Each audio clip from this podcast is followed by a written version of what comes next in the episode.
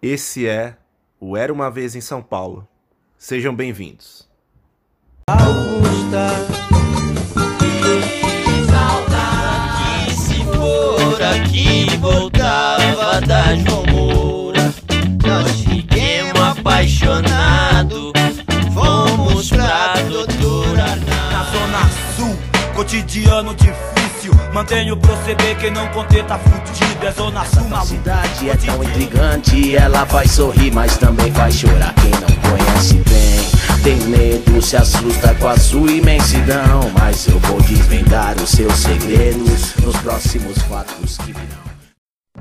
Bom dia, boa tarde, boa noite, galera. Episódio 11 do Era uma Vez em São Paulo. Depois a gente fazer aquele episódio assim revisitando, né, nossa história aqui e o porquê do, do podcast em si, né, com aquele episódio bem legal de músicas. Vamos aqui junto com o Marcos de novo, né, Marcos? Sem dúvida, vamos voltar a falar de cinema, mas de uma forma diferente, sempre com um formato variável aqui. Nada muito fixo. A gente chegou até a fazer um episódio dedicado ao Quentin Tarantino na semana do lançamento de Era uma vez em Hollywood, e a gente decidiu replicar esse formato agora pro David Fincher, É isso aí. que é um grande diretor americano, né? É, até porque, galera, assim, também com o cenário da pandemia e tudo que tá afetando, né, mundialmente, a gente não tem grandes filmes aí que estão sendo lançados. Na verdade, possivelmente a gente pode fazer um próximo aí até, do filme do Capone, né, que foi lançado Exato. via streaming. Mas assim, no geral a gente não tem visto grandes estúdios lançando filmes, até porque não tem como, né, num cenário como esse. São todos adiados, né? Então seria um ótimo momento pra gente fazer essa, essa, esse revisionismo, digamos assim, de cada diretor, né, clássico, diretores que a gente gosta aí, que fizeram belos, belos filmes e tem uma grande história já. E o É, David e o- Fincher é um deles, né?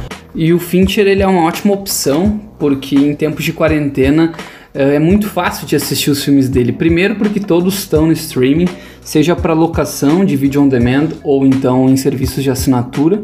Todos os filmes dele são pós década de 90, então são muito fáceis da gente assistir, são coloridos, são agradáveis, são muitos filmes de suspense, então não tem nem não- são filmes que nem sequer dão sono, são agradáveis para todo e qualquer público. E o terceiro é que ele é um ele é um diretor muito bom, né? Ele consegue usar de cinema de diferentes, de inúmeras formas para entreter o espectador.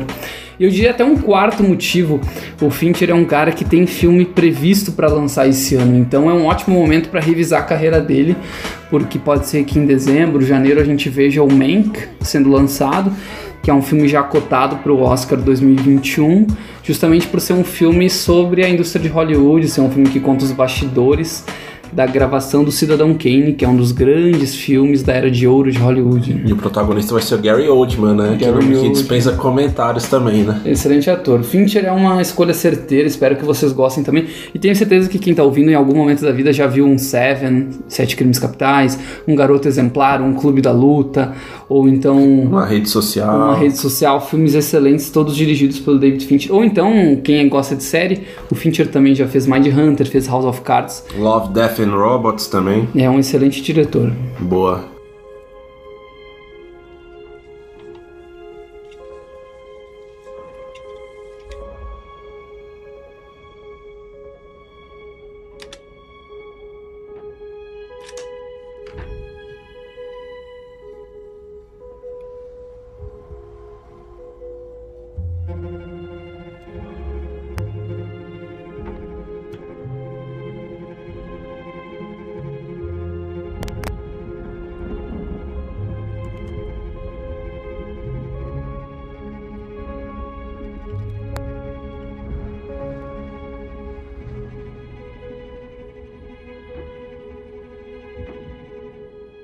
Bom, então galera, aqui dando mais uma biografia mesmo, né, uma introdução sobre o David Fincher. Ele é nascido em 63, né, em Denver, no Colorado. Mas ele logo cedo ele já foi pra Califórnia, né? E aí até tem um episódio interessante assim, a gente vendo algumas entrevistas dele e tudo mais, que assim, ele desde de pequeno ali ele foi inserido nesse mundo mais de, de cinema mesmo.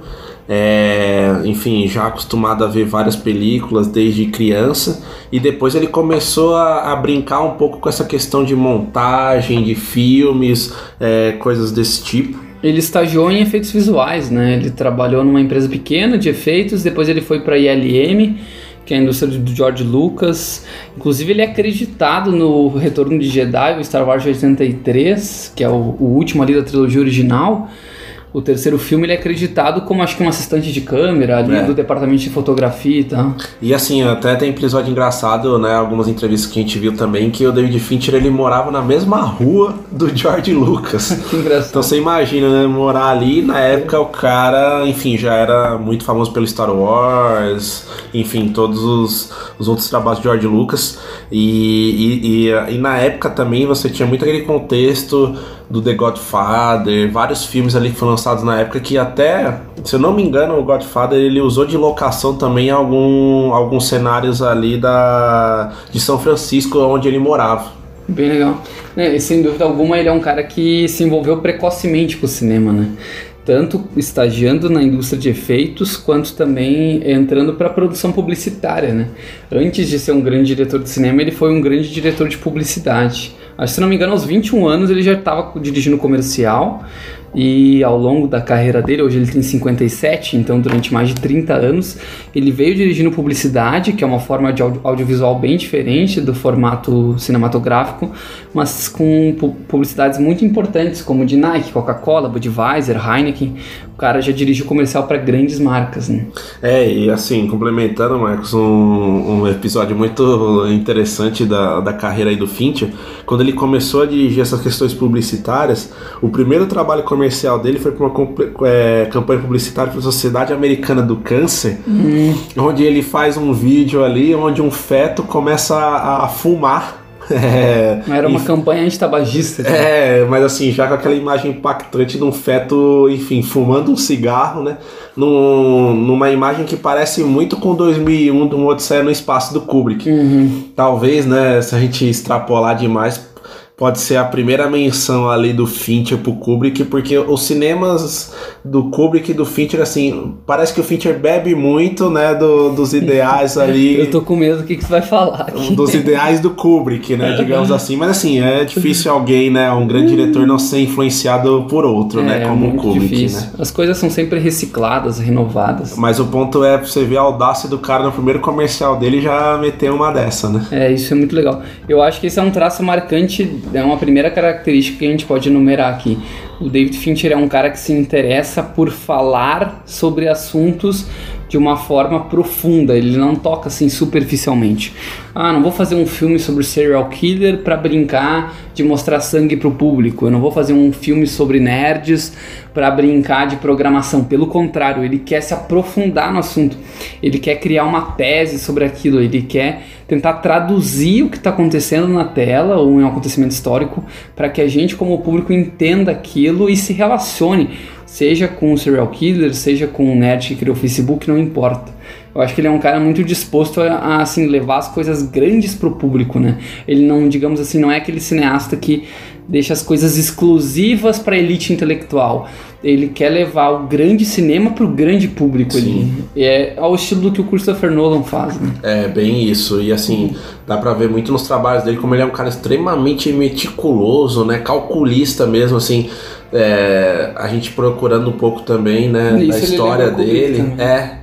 A gente procurando um pouco da história dele, o- o- os atores falando de quanto, o quão extenuante é as gravações, de quantos takes que ele faz pra cada cena. Quanto que ele renova uma mesma, uma mesma cena. É, o né? quanto ele testa de diferentes enquadramentos, isso daí é a influência muito do Kubrick mesmo, que enfim, de né? buscar o plano perfeito. assim. Até a Shelley Duval lá no Iluminado, a mulher ficou traumatizada com o tanto que o Kubrick gritou no ouvido dela ali, né, Marcos? Mas enfim, a gente deixa isso pra um episódio do Kubrick. Não, e dá pra dizer que isso vem um pouco também, não só do interesse dele pelo cinema, mas do interesse dele pela publicidade, porque a publicidade quem manda é o cliente, né? Não é só a arte em si. Então tu tem que às vezes refazer o mesmo filme 50 vezes até o cliente gostar. E ele fez isso não só para grandes marcas, como também para grandes cantores, né? Ele dirigiu muitos videoclipes, quem entrar aí no IMDb dele, por exemplo, vai ver mais de 90 créditos dele como diretor. E ele dirigiu clipes de Madonna, Michael Jackson, George Michael, Aerosmith. Não faltam grandes artistas. E, e ele é um cara que foi testado ao longo da carreira dele e isso se reflete no cinema que ele faz também. É isso aí. E aí, com essa introdução, então, galera, sobre a vida mesmo e obra ali antes dos filmes, né, do David Fincher, vamos começar a falar um pouco aqui da, das obras cinematográficas, digamos assim, né, Marcos? Vamos lá? Sem dúvida. O primeiro filme que ele dirige se chama Alien 3. então, ele realmente começa por baixo, digamos assim, né? Não é o melhor filme da carreira dele, porque ele é convidado para ser diretor de uma franquia que já tá lá pela metade, é o terceiro filme. Então, ele como artista, como diretor, consegue colocar muito pouco da visão dele, né? Ele tá ali muito mais preenchendo um espaço como um jovem cineasta e fazendo um filme de franquia que, digamos assim, tem que atender muito mais o interesse do estúdio do que a criação artística dele em si. Não, com certeza. Você vê ali que no próprio Alien 3, né, que assim, ele, ele, ele você encontra alguns traços do Fincher ali, mas ele é muito moldado pelo interesse da Fox que tá por trás ali do estúdio, né? Não tem muito jeito, né?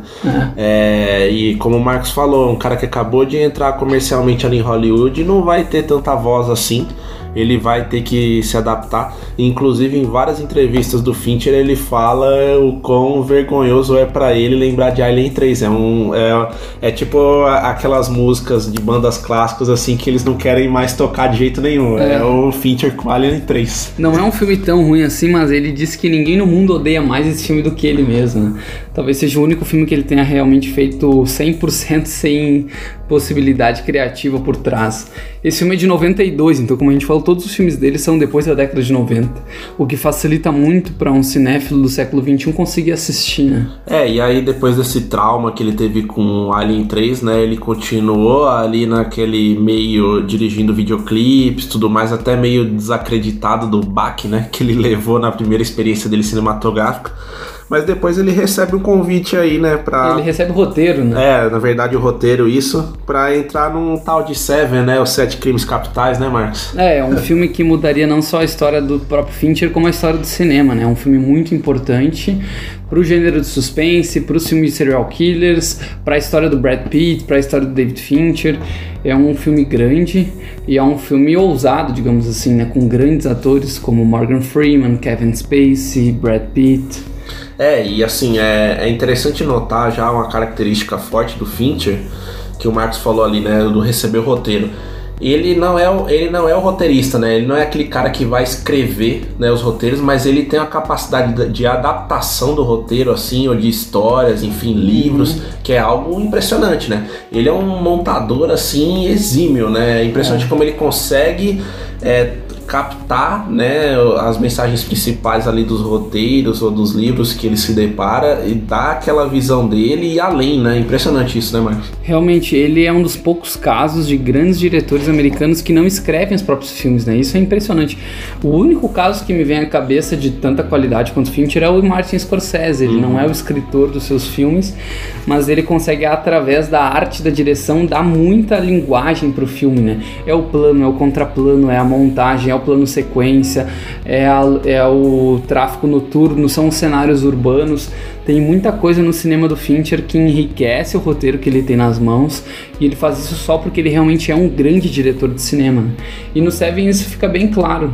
Eu acho que tem cenas da carreira do Fincher que são incríveis, por exemplo, no Seven de 95 tem uma cena que Morgan Freeman vai numa biblioteca pública buscar referências para os crimes que o serial killer do filme está tá, tá, fazendo. É, o John Doe, né? Exato, e aí ele vai lá, cara, ele vai lá na biblioteca, porque não, não tinha Google na época, e ele vai tentar ler Dante Alighieri e outros livros que o serial killer possivelmente tenha lido e montado seus planos. Aquela sequência é fantástica, eu realmente acho muito boa. Isso acontece no Benjamin Button também em 2008. A Daisy, que é personagem da Kate Blanchett, tem uma cena em que ela se acidenta. E não é assim mostrar um acidente de uma personagem, ele monta toda uma história, ele faz um plano narrado em off pelo Pete do que poderia ter acontecido, do que não aconteceu até gerar o acidente dela de carro. Da mesma forma acontece na rede social, cara. É um nerd programando porque a namorada não quer mais ficar com ele. A cena mais simplória do mundo ele transforma numa cena que fica na ponta do sofá respirando é. ofegante, entendeu? Isso não é só roteiro, isso não é só montagem, isso não é só edição, isso não é só música, isso é direção de cinema. E o Fincher sabe fazer muito bem. Né? É, e, e assim, também é, trazendo o ponto aqui, né, como a gente tá falando do Seven, é muito legal você ver o conflito ali. O, o Brad Pitt ainda é aquele policial, né, que tá querendo se provar na carreira, aquela coisa e tudo mais. Topa tudo. É, mas é muito engraçado o conflito ali do John Doe, do, do Kevin Space, com o Morgan Freeman. Até assim, o Morgan Freeman, né, ele traz muito daquele policial, puta, tá prestes a se aposentar, sete dias para se aposentar, não sei o que lá, e, e, e, assim, desacredita em muita coisa ali da, da sociedade, mas assim, quando enfrenta, né, quando tem esse embate contra o psicopata ali na, na visão do Kevin Spacey, há um menosprezo ali de cara, né? Tipo, o Morgan Freeman falando, ah, esse cara nunca vai ter um, um posicionamento de vida, alguma coisa assim parecida comigo. E no final você vê que na verdade os dois pensam muito igual. Sim. Né? Então é impressionante como ele consegue colocar essa dualidade assim, entre o bem e o mal, mas assim de uma, uma questão tênue, né? Que às vezes você não vê nem o que, que é um e o que, que é outro, é muito turvo. É uma discussão psicológica. Todos os filmes dele têm essas raízes e ele e ele se interessa mesmo por investigar o bem e o mal sem necessariamente admirar o bem e negligenciar o mal, né? Agora sim, o ponto chave aí, a gente falando comercialmente, né, Marcos? Não sei se você concorda, mas com o sucesso estrondoso que foi o Seven, né, que enfim, passou da casa dos 100 milhões de dólares na época, né, em 95, se a gente pensar foi isso que também gerou muita segurança ali pro David Fincher depois continuar a, carreira, né? Porque com, com fez... certeza o sucesso comercial ah, ajuda, né? E ele fez projetos ousados depois disso, né? Dois anos depois ele faz o Vidas em Jogo com Michael Douglas que ele é basicamente um escape room dos anos, no... dos anos 90. É verdade, parece ele, pra cacete. Ele é um filme de missão, parece um grande videogame que o, o, jogador, o personagem principal vai jogando um jogo e a gente vai acompanhando ele cumprindo essas missões, sendo surpreendido. Particularmente é o filme que eu menos gosto do Fincher. É o filme que eu acho que ele brinca demais com o público. É a brincadeira do Seven de descobrindo os, os crimes capitais feitos pelo serial killer, só que feito de uma forma muito irônica, assim. Mas ao mesmo tempo é um grande cinema, né? Ele vai brincando contigo quando tu acha que o personagem tomou a decisão final, na verdade não é a decisão Te final. Te prende a atenção, né? Mesmo sendo um filme que, tipo, né, não. No não, é aquele filme memorável, mas consegue te prender a atenção do início ao fim, né? E. Exato. E é muito. Assim, acho que o meu único questionamento para esse filme é que talvez a subutilização do Champagne, por exemplo, que é sim, é um sim. grande ator aí, né? Que já fez uma porrada de filme bom. Sim. E ali ele é só uma marionete ali, né? Do, do modelo, mas assim, até. Mas é legal ver grandes montagens. É, assim, é, é, até interessante também você pensar pela ótica ali, acho que o Fincher, né, deve ter pensado nisso também, que é muito mais ali uma jornada de de você ver como o protagonista ali, o Michael Douglas, estava imerso no mundo imaginário, né? Exatamente. Que ele meio que cai na real depois do que uh, das coisas que acontecem com ele, né? Exatamente. É. E eu acho que ali já tem uma sementinha do que viria a ser o grande filme dele dos anos 90, que é o Clube da Luta, porque é um filme ousado, que brinca com o público, que tem um twist grande no final que daí ele replica no Clube da Luta com uma maestria bem maior, digamos assim. Né? Sim. Apesar de não ter sido um grande sucesso comercial, o Clube da Luta de 99, ele talvez seja o grande filme dos anos 90, né? Cada década tem um filme que marca. Se olhar os anos 80, teve Curtindo a Vida Doitado, teve O Clube dos Cinco. E na década de 90, se tu olhar o que, o que foi aquela geração perdida, o que foi aquele consumo sem sentido, é o Clube da Luta, né? Ele é o filme com uma bandeira ideológica muito forte. Com certeza. Que tem pessoas que não gostam, tem pessoas que gostam, mas ele é um filme muito importante. Né? O, o, Clube da Luta é um filme que é muito difícil ser digerido de primeira, assim, né? E eu acho que na época também, quando ele foi lançado, ele não fez um sucesso estrondoso, né? Comercial. Mas é impressionante como ao longo do tempo ele ganhou uma, uma pecha de cult gigantesca, né? Sim. Ele, ele é um, esse é um filme que, assim, ganhou conformes históricos depois de um tempo, né? De maturação. Impressionante. Ganhou é, que nem o Blade Runner, né? É, exato. É aquele filme que, assim, naquele instante não era clássico, mas depois se provou um clássico gigantesco. E aqui em São Paulo, até trazendo esse episódio, não sei se o Marcos vai lembrar, mas o Clube da Luta ele ficou muito estigmatizado aqui, que foi na sessão do Clube da Luta no, no antigo cinema lá do Shopping Morumbi, hum. se eu não me engano, que o enfim, o um estudante de medicina né, da USP, ele saiu com uma submetralhadora atirando em todo mundo na sessão. Não sabia disso. É, foi um, um estudante, enfim, que claramente tinha distúrbios psicológicos ali, e numa sessão de clube da luta, não sei se incentivado, enfim, pelas mensagens do filme ou, ou pela loucura de fato do cara, ele acabou fazendo esse massacre aí, né? Matou várias pessoas, enfim, foi algo que estigmatizou muito o filme na época. Não sabia, cara. Mas realmente é um filme importante. né? Acho que todo cinéfilo adolescente um dia vê o Clube da Luta e acha que é um grande ser humano, né? É. Não, eu vi o Clube da Luta, eu vi Tarantino. É impressionante, eu, mas eu assim. vi o Poderoso Chefão, agora eu sei tudo do cinema. Porque realmente é um filme obrigatório, né? É um filme muito importante pros anos 90. É, e é muito legal você ver aquela, aquela questão do personagem do Edward Norton com o Tyler Durden ali, o alter ego dele ali, digamos, né? O Brad Uhum. Pitt. E a Helena Bonham Carter ali fazendo, tipo, o equilíbrio ali, né? Nunca entendendo muito por que, que o personagem do Edward Norton, enfim, faz uh, alguns tipos de comportamento, coisas desse tipo. E, e assim, é, é muito interessante ver como o Clube da Luta também se encaixa naquele cenário que o Marcos antecipou lá do Vidas em Jogo, em 97, que naquela época os cinemas, acho que o Shyamalan tinha isso também no seu sentido, sempre tinha que ter um plot twist, né? Uma surpresinha. É, uma surpresa, aqueles filmes do final dos anos 90, vocês podem reparar que tem vários filmes assim com vários plot twists e tal, mas É. o David Fincher ele leva o patamar do plot twist para um outro cenário, né? Ele faz o, o plot twist do plot twist. Exatamente, assim, é um negócio, enfim, É, gigantesco, né? Acho que todo mundo já sabe o que, que é, mas vamos deixar pra, né, pra que uma pessoa que não tenha assistido ainda, que eu acho difícil, mas alguém que queira assistir de novo. Quem mas quiser- enfim. Quem quiser ver o Brad Pitt sem camisa. É, exatamente. Um, um filme que parece um comercial de champanhe. Não, tipo calma, o Clube da Luta é um filme obrigatório, realmente é muito, muito importante. E, e, assim, é, é legal também ver outras características técnicas do David Fincher ali, que é a questão da, da câmera dele fixa ali, né? Da questão dos cenários, que ele usa sempre aquele azul, aquela questão é, mais escura também nos filmes. E a trilha sonora também, que se destaca em vários momentos. É, muito importante. E simplesmente no fim do Clube da Luta tem uma da- dos melhores fechamentos que eu já vi de é, questão de trilha mesmo de música, que é a Where Is My Mind do Pixies, que é uma baita música, assim, um baita. Muito fechamento pro filme. Acho que hoje eu vou abrir aquele Blu-ray ali testar, testar um home theater com o Clube da Luta. Mas assim, não quero deixar datado o nosso episódio, mas só pra deixar como registro aqui, em maio de 2020, quem quiser ver Clube da Luta, por exemplo, e nunca viu, hoje tá disponível no Amazon Prime, que é um serviço de assinatura, então se vocês Tá não... com um belo catálogo por É, um belo né? catálogo, R$ reais por mês, mas assim, beleza, não quero assinar, quero só pegar o período gratuito, beleza? Pega o período gratuito, vê o filme, desassina depois. Ou não, eu não quero fazer isso, eu quero alugar o filme, ponto final. Beleza. Clube da Luta tá disponível também em vídeo on demand. É só pagar R$ 5,90 no Microsoft Store. Acho que tá valendo, né? É, cara, os filmes são muito baratos hoje para alugar, ainda mais grandes filmes antigos como esses. E isso acontece com outros filmes também, por exemplo, o Seven, que a gente citou, tá disponível no Google Play por 8 reais e disponível também na Netflix. Quem não assina pode assinar o período gratuito e ver o filme.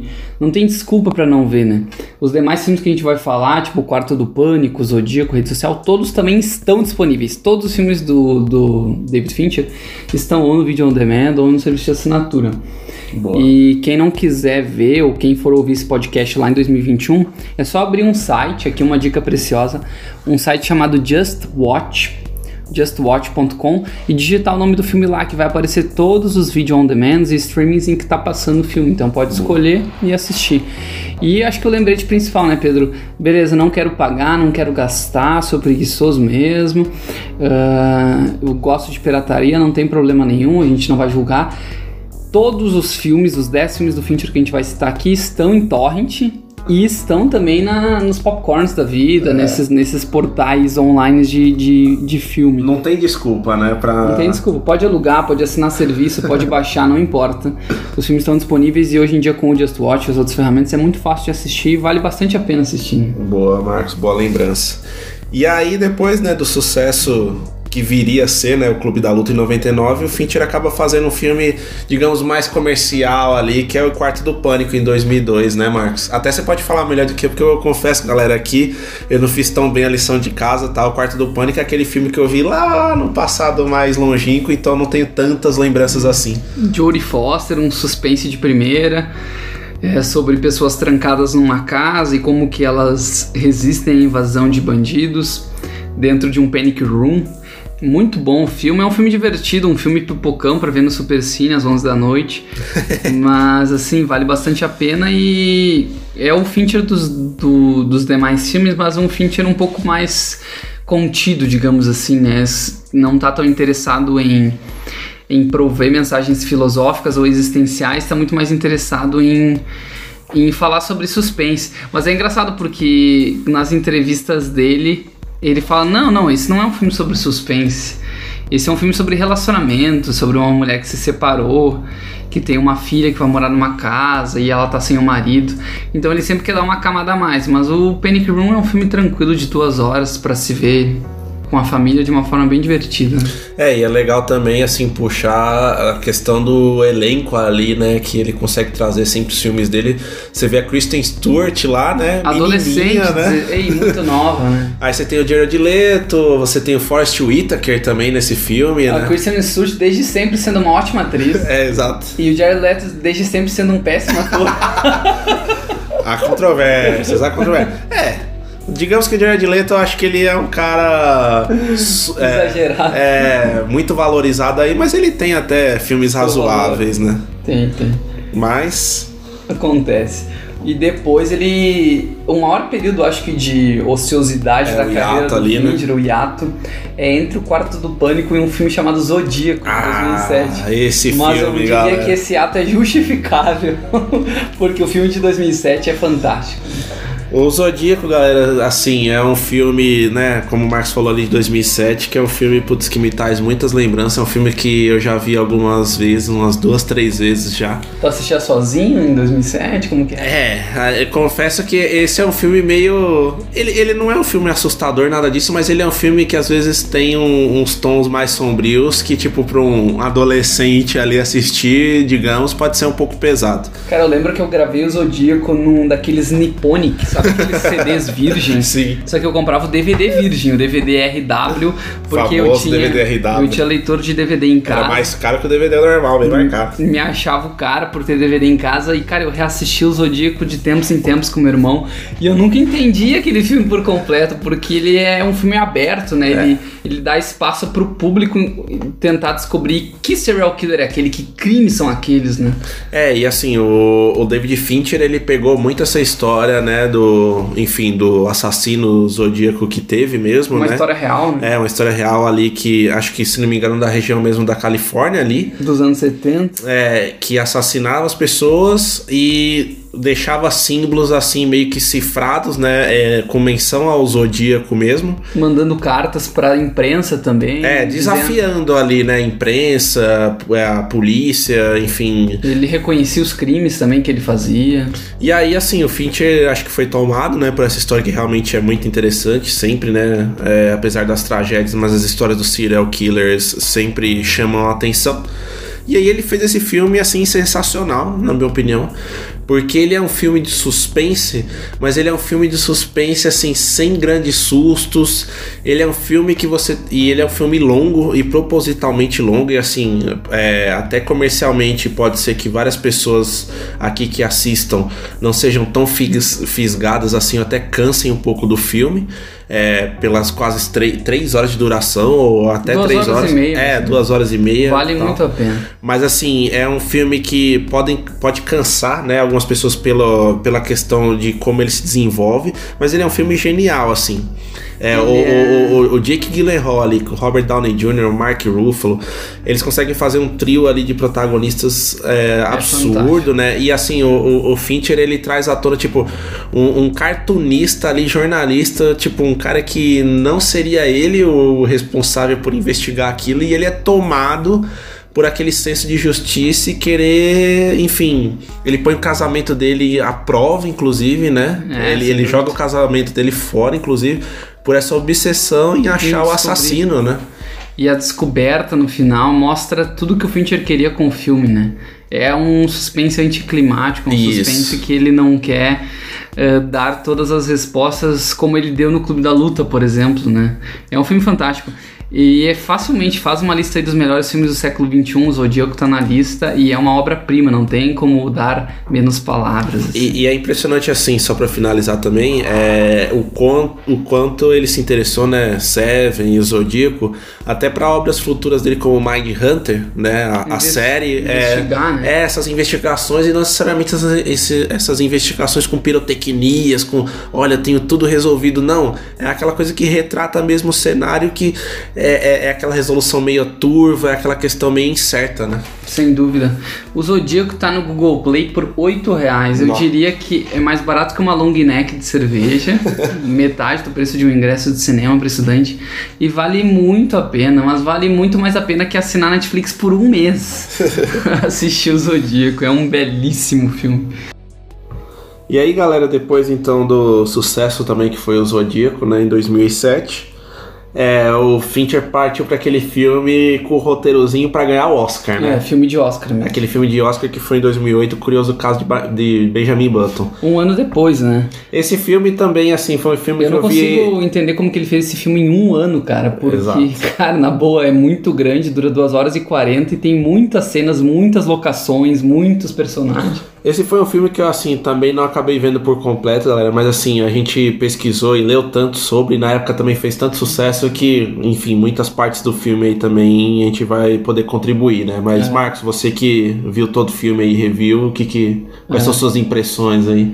Não, eu fico impressionado, porque assim, esse é um filme fácil de ser desprezado, porque ele é um filme longo, cansativo, ele é um filme bastante pretencioso, então o Fincher ele quer dar sentido pra tudo que ele mostra na tela, mas ele é um filme memorável, assim, ele é um filme que ganhou três Oscars, não foi à toa, ele ganha o Oscar de maquiagem, de efeitos visuais e de direção de arte, porque realmente mostrar a cronologia de uma pessoa que nasce velho e morre jovem é muito difícil. E ele faz isso não só. Não é uma piada pronta, digamos assim. O filme não é. Ah, beleza, a criança vai nascer que nem um idoso e vai morrer que nem um bebê. Legal, terminou, tchau. Pelo contrário, o filme ele vai muito além da piada pronta. Ele, ele consegue dar camadas de interpretação que outros cineastas ficariam com preguiça de dar, né? O Fincher ele usa de N artifícios de cinema para mostrar esse cênico, para mostrar o quanto que a mudança na vida de uma pessoa traz efeito nas emoções dela, né? A person... Não é à toa que ele escolhe Kate Blanchett e Brad Pitt como atores, porque eles, ele precisava de atores muito bons. Ele precisava de atores com camadas, com capacidade de transmitir emoção. Eu acho que é um, é um dos filmes deles mais bonitos, não é meu preferido, mas é um dos mais bonitos porque ele usa de tudo que tem no cinema, cronologia reversa, narrativa epistolar de cartas, plano contra plano, ele revê encontros e desencontros amorosos, cara, mil e uma coisas, é um intensivão de cinema mesmo. E no fim das contas ele faz o espectador se emocionar, assim. É um belo filme, mas também não é um filme tão fácil, né? Diferente do Zodíaco, que são duas horas e meia de suspense, aqui são duas horas e 45 de uma aventura, que é baseada no conto do F. Scott Fitzger- Fitzgerald, né? Que é um dos grandes contistas americanos. ah, e não sei se também necessariamente é um filme que tem tanto a ver com o resto da história do Fincher, né? Parece que ele entrou nessa porque ele poderia dar camadas pro filme, ganhar um Oscar com ele. Acabou que só a equipe técnica dele ganhou. Mas é um filme que merece ser visto também e que tem grandes méritos, principalmente na questão artística. É, acho legal pincelar também aqui que é o terceiro trabalho, né, do Fincher com o Brad Pitt, né? Sim. Você começa, começa a ver não, né? Você constata ali, né, a, a qualidade do ator, né, não só o rostinho bonito, digamos que é o Brad Pitt, e também o quanto ele foi imerso nesse projeto, né? Ele quis atuar mesmo em todas as fases do Benjamin Button e não só naquela, né, tipo, olha, me joga aqui no meu cômodo que é fazer o Benjamin Button com a minha idade aqui mais ou menos pra atuar, não, ele quis de alguma maneira, né? E eles tiveram que ter um puta trabalho técnico aqui de efeito visual, atuar em todos os momentos, né? Sim. Né, E ele segue esse ritmo de adaptação, né? Ele adapta um conto, assim como ele adaptou o Clube da Luta, assim como ele vai adaptar depois o Bilionários por Acaso no Rede Social, né? Que é o próximo filme dele. Exato. Sempre com uma inventividade muito boa, né? É, e aí o David Fincher ele tava ali na casa dele, né? Enfim, e se depara com um negócio chamado Facebook e fala: Hum, vamos lá então, vamos fazer um filme sobre esse tal de Facebook, né, Marcos? É, cara, eu sou muito suspeito pra falar. 2010, né? Pra mim são as duas obras-primas dele, a Rede Social e Zodíaco. São os filmes que ele consegue passar do nível de fazer um filme. Ele conta uma história que, que tem, sim, pode ser revista diversas, diversas vezes. Sempre vai encontrar coisas novas.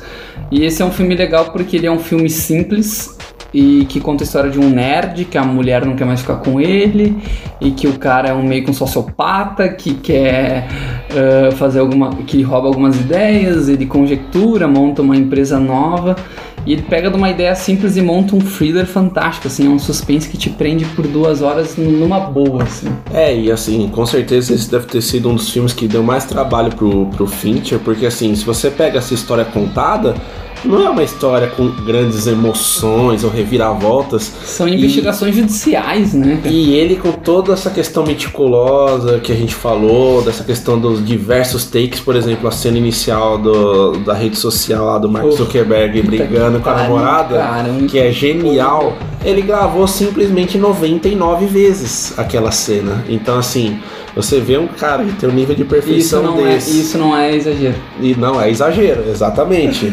E é, e é muito engraçado você ver o grau de perfeccionismo assim que o cara tem.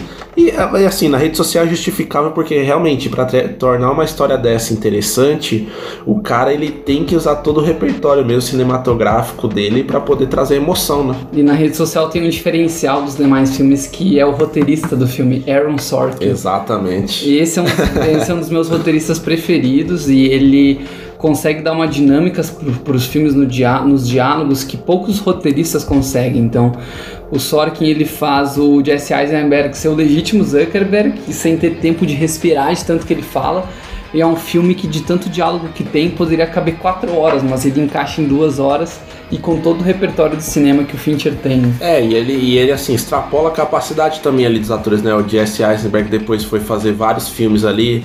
O. Truque de mestre. É, o, o Andrew Garfield também se provou um belíssimo ator aí, fazendo não só Homem-Aranha, mas como aquela obra-prima chamada Silêncio do Martin Scorsese. E ele fez até o último homem do Mel Gibson. Até o último homem, verdade, também. Tenho, tenho que assistir esse filme. É um belo filme. E, e até o Justin Timberlake, que fez o cara do Napster lá, né? Ele consegue Chama. trazer um nível de atuação pra esse cara, né? Que é. que é muito. É muito, muito digno, né? Realmente é muito bom. Se eu não me engano, a namorada do Zuckerberg é a Rooney Mara também, Rooney né? Mara que depois foi fazer o Millennium, né? A Lisbeth Salander depois. Né? O nosso querido Justin Timberlake, que é o criador do Napster. Como é que é? Sean Parker, acho, né? É, eu acho que é alguma coisa nesse sentido aí. Agora, agora faltou o é nome Sean, aqui, é galera. Sean Parker, sim. Mas é, mas é o fundador do Napster aí, e é impressionante, né? Como ele consegue extrair também É a história de uma né? geração, né? Ele resume a geração Millennial naquele filme, assim como ele resume a geração Y no Clube da Luta. Exatamente. Só que pra mim ele faz melhor na rede social do que no Clube da Luta, assim. E aí em 2011, né, ele pega uma adaptação ali sueca que bombou ali na, na, na época, né, que foi o Millennium. Era um, era um best-seller, né? Um de- Exato. Quem, quem é fã de literatura deve ter lido The Girl with the Dragon Tattoo. Inclusive eu vi toda a trilogia cinematográfica sueca, é que foi mais ou menos ali nos anos de 2008, 2009, com a Numi Rapace fazendo a Lisbeth Salander, que é uma atriz agora que ganhou projeção também em Hollywood. Mas o, o Stellar Skarsgård, que é o ator nórdico, ele faz os dois, né? É, se eu não me Ele engano, fa- sim. Ele faz uma ponta na trilogia sueca e faz um uma ponta no filme do Fincher, que é a parte 1. É, que ele é o vilão, inclusive, do, do Millennium ali. E, e é muito. Assim, o, o Duas Millennium. horas e meia, né? É, o Millennium, assim. Pra Mi- mim, eu lembro de ser um longo filme. O Millennium é um filme que eu gosto muito do Fincher, mas eu confesso que, como eu já tinha visto antes toda a trilogia sueca, é, talvez do- dos filmes do Fincher foi um dos que menos me pegou. É um filme interessante, assim, você vê a qualidade do Fincher ali, de como contar a história e tudo mais, ele traz um dinamismo. Até no começo que ele já pega uma versão do Immigrant Song do Led Zeppelin, transforma ali, deixa um negócio, hum, sei lá, muito com a cara do filme. Mas eu, como já tinha visto a versão sueca, né? A experiência é minha mesmo. Eu acho a versão sueca é, numa qualidade igual ou até superior à do Fincher, por incrível que pareça. E também, assim, é, me incomodou um pouco o fato de ele pegar esse filme e não fazer a trilogia. Eu sei que não é só culpa dele, tem todo o estúdio por trás, mas é um filme que, ali, que ficou ali, sabe? Ele Ficou, poderia ter é. continuado. Concordo. É um filme que casa com o resto da carreira do Fincher, né? Tem a ver com investigar sobre assassinatos, sobre raízes de bem e do mal, sobre suspense. Mas ao mesmo tempo não é um filme que empolga tanto assim. Pra mim a melhor parte do filme é a Rooney Mara, é a Elizabeth Salander e ela tem menos espaço de tela do que o Daniel Craig. É verdade. Cara, se eu quisesse ver o Daniel Craig, eu vi o 007, entendeu? Inclusive, acho que a Rooney Mara ganhou indicação ao Oscar por esse filme. cara. Ganhou, ela tá muito bem, mas, É, o Daniel Craig é aquele ator que você não consegue extrair grande coisa, assim, né, digamos. mas no Skyfall ele tá muito bem. Mas enfim, galera, é um filme que mantém a qualidade do Fincher. É, acho que aqui na nossa opinião conjunta não é. Não tá no topo do topo ali do Fincher, mas é um filme bom, né? Exato. E também ele fez um ano depois da rede social, pode ter sido um cronograma meio apertado de produção. Exatamente. E pra encerrar, acho que o pós o pós Millennium é a Garota Exemplar. 2014. Gone ali. Girl, outra adaptação de um livro famoso da Gillian Flynn, né? Esse filme, cara, eu tenho uma relação interessante com ele, porque assim, eu assisti no cinema logo quando lançou. E é um filme assim que tem um plot twist gigantesco, né? É que nem Clube da Luta, né? É, Tem um plot twist fundamental. E, e aí você vai olhando o filme assim, puta, é um filme que vai te envolvendo, mas você olha assim o Ben Affleck e você fala, nossa, que atuação merda do Ben Affleck, né? Assim, Ah, cara, eu acho muito bom esse filme. Então, o- o- o- a- a- mas aí é o ponto. O Ben Affleck está olhando assim, nossa, que atuação dele, né? Por que, tipo. Ben Affleck é muito ruim. É, por que, ele, não, ele, ele deixa aquela expressão e tal, mas, cara, na hora que você entende o filme, começa tudo a fazer sentido, né? Sim. Tipo, você vê que, puta, ele conseguiu extrair até do Ben Affleck, que pra mim é um ator bem mediano. Ele é um Sim. bom diretor e tal, mas ele é um ator bem mediano. Ele é melhor como Batman. É, tipo isso. Mas ele se encaixa bem, né? Tipo, até essa a- a- é, atuação blazer do Ben Affleck é justificada no filme. Ele tem que ser assim. ele né? tem que ser assim. E ele é um filme que tem total relação com a história do Fincher, né? É uma adaptação, é sobre uma, Regado de suspense, uma né? possível psicopata, é sobre relacionamentos estranhos. Cara, esse é um filme que se tu tá pensando em voltar com tua ex-namorada, tu nunca mais volta. Porque tu vê o que pode acontecer, entendeu? É. Eu, sinceramente, acho um filme brilhante. Cara, quando eu vi, acho que foi 2014, né? É, Foi um dos meus filmes preferidos aquele ano. Sim. Esse filme, Rede Social e Zodíaco, foram preferidos, assim. No século XXI, o Fincher fez muita coisa boa. É, e assim, esses três filmes né, que você comentou são filmes que, assim, grande parte aí do nosso público e grande parte aqui da população que gosta mais de filme deve ter visto, que foram Em filmes que momento. bombaram. Vale a pena E rever. é muito legal você ver filmes como esse, assim, que viram blockbuster, digamos assim, mas com uma qualidade tão grande, né? Sem dúvida, são muito bons. E aí, galera, como não poderia deixar de ser, né? Temos que fazer aqui nosso ranking do David Finch. Vamos fazer um top 5 ou um top 3, Marcos? Top 3, né? Pode ser um top 3. né? Acho que é mais fácil aqui pra facilitar a nossa vida ou pra dificultar, não, sei. É, pra mim dificulta, mas é tranquilo, só tem um ou dois filmes deles que são ruins. É, mas aí, bom, galera, acho que a ideia aqui é mais, né, não né, cravar na pedra, nossa, esse daqui é o melhor filme dele, é uma opinião nossa só, e são filmes que mais nos sensibilizaram, enfim. Pode começar aí, Dr. Marcos. Nossa, cara, ter- a terceira posição foi a mais difícil, na verdade, porque a segunda e a primeira estão bem decididas. Mas aqui conversando contigo ficou claro pra mim que pra mim o meu terceiro filme preferido dele é o Seven. É um filme que é exemplar, é muito bom, mudou a carreira do Fincher, mudou a forma de fazer suspense, mudou a carreira também do próprio Brad Pitt, do Kevin Spacey, desses atores nos anos 90. E ele é um filme com uma recompensa enorme no final, assim, toda vez que tu reassiste tu fica satisfeito.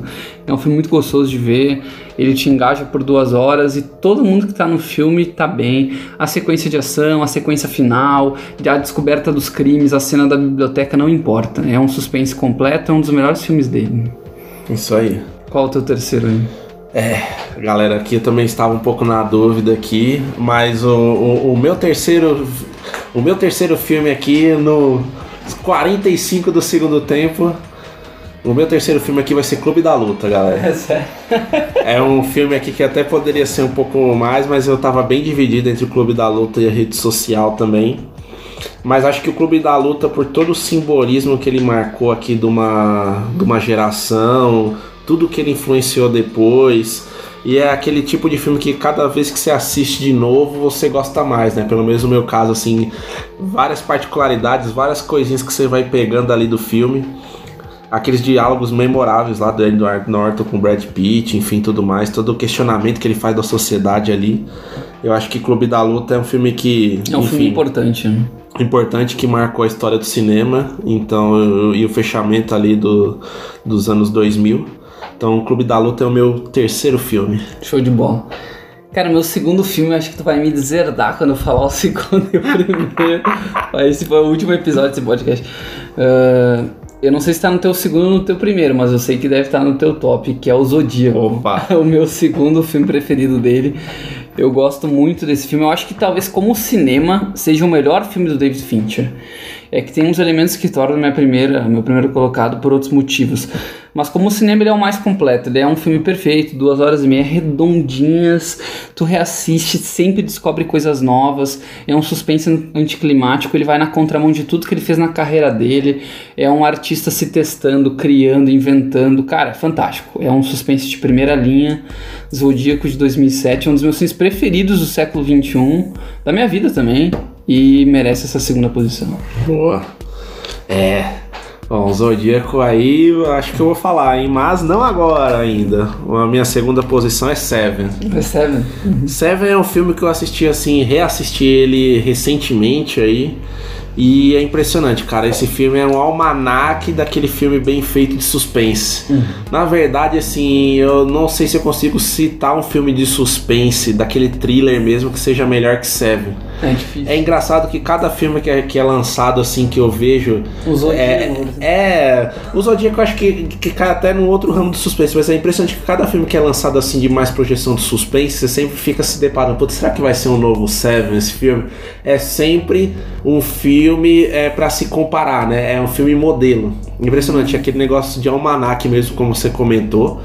É Enfim, que conta mesmo. com atuações monstruosas aí de. Todos muito bem, né? É, do Morgan Freeman, Kevin Spacey, do Brad Pitt, até da Gwyneth Paltrow. o- Até ela, né? O, o David Fincher consegue extrair alguma coisa aí. Essa fila da mãe que roubou o Oscar da Fernanda Montenegro, mas enfim. tem, que, tem que aceitar essa, né?